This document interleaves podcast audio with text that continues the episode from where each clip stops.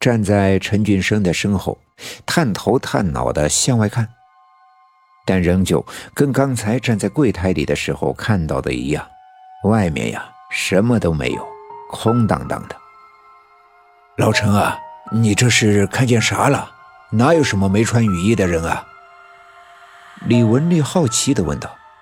陈俊生看了看李文丽，说：“刚过去，一大群人呢。”都低着头，也不怕一跤，顺着小路呀往南边走了。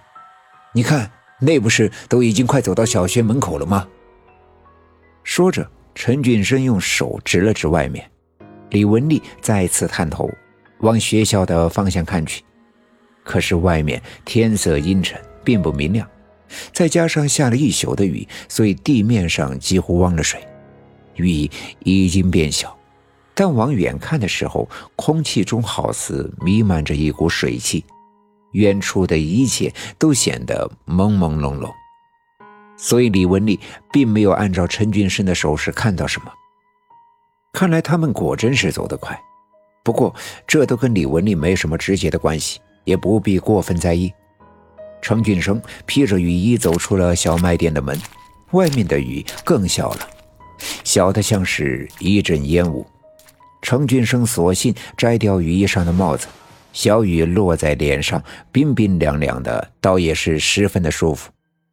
李文丽也没有太在意刚才程俊生看到了什么，顺手带上了小卖店的屋门，转身坐在柜台前面的一张椅子上，靠在上面闭目养神。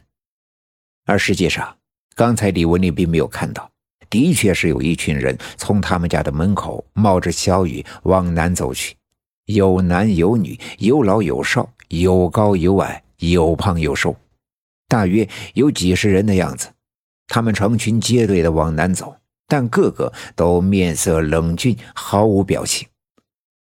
与其说是李文丽没有看见，倒不如说是李文丽根本就看不见。他们沿着小路一直向南，南面有一个舒缓的下坡路，路边是村子里的那所小学校。今天呀是周末，学校里面没上课。学校的大门旁边有一间看门人住的小房子，他养的那条狗正摇着尾巴站在学校大门的栅栏后面。那一队人从学校的门口走过的时候，被那条狗发现，它汪汪地冲着那群人叫唤着，但那群人却并不搭理它，仍旧往前走。学校的看门人听见狗叫，走出屋子。往大门外张望了一阵，当然，他也和李文丽一样，什么都没看见，便吆喝着这条狗，不让它胡乱叫唤。那群人一直向南，走到学校南面的小树林。现在的小树林啊，是枝繁叶茂，树下生长着满地的杂草。这里平时很少有人来，所以显得十分的僻静。茂盛的树冠遮挡住小雨。不过，仍旧有零星的雨滴透过树叶的缝隙落在树下的草叶上，于是那些野草上便挂满了露珠。这群人并不在乎这些露珠是否会打湿他们的裤脚，走进树林，来到一棵粗壮的大树面前，停住脚步。这棵大树年头久远，树干特别的粗。而在离地面不到一米的地方的树干上，有着一个直径大约有两尺左右的树洞。其实这个树洞并不新鲜，就在去年的时候，有一次李文学无故走失，全村人呢是找了好一阵子都没找到，而我却凭着直觉找到了这里。这里洞口太小，大人们根本就进不去，只有我能够钻得进去。于是我钻进了树洞。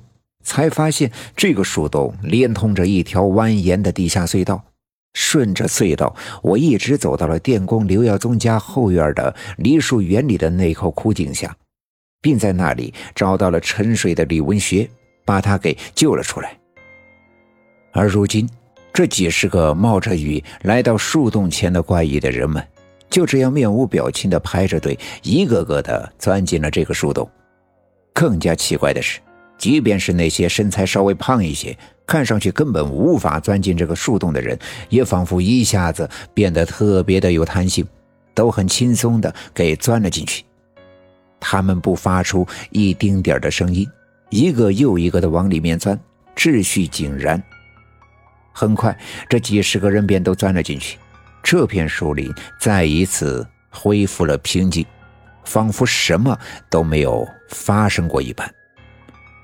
当然，这一切李文丽并没有看到。其实，这群人在他的小卖店经过的时候，他就如同这学校的看门人一样，什么都没看见。所以他并不知道陈俊生看到了什么，当然也并不在意。但看不见和不在意，并不代表这事情未曾发生。很多事情，就算是没人知道、没人在意、没人了解，也都在默默的发生着、进行着。此刻的李文丽在椅子上靠了一会儿，便又站起身来，找来鸡毛掸子扫扫货架上的尘土。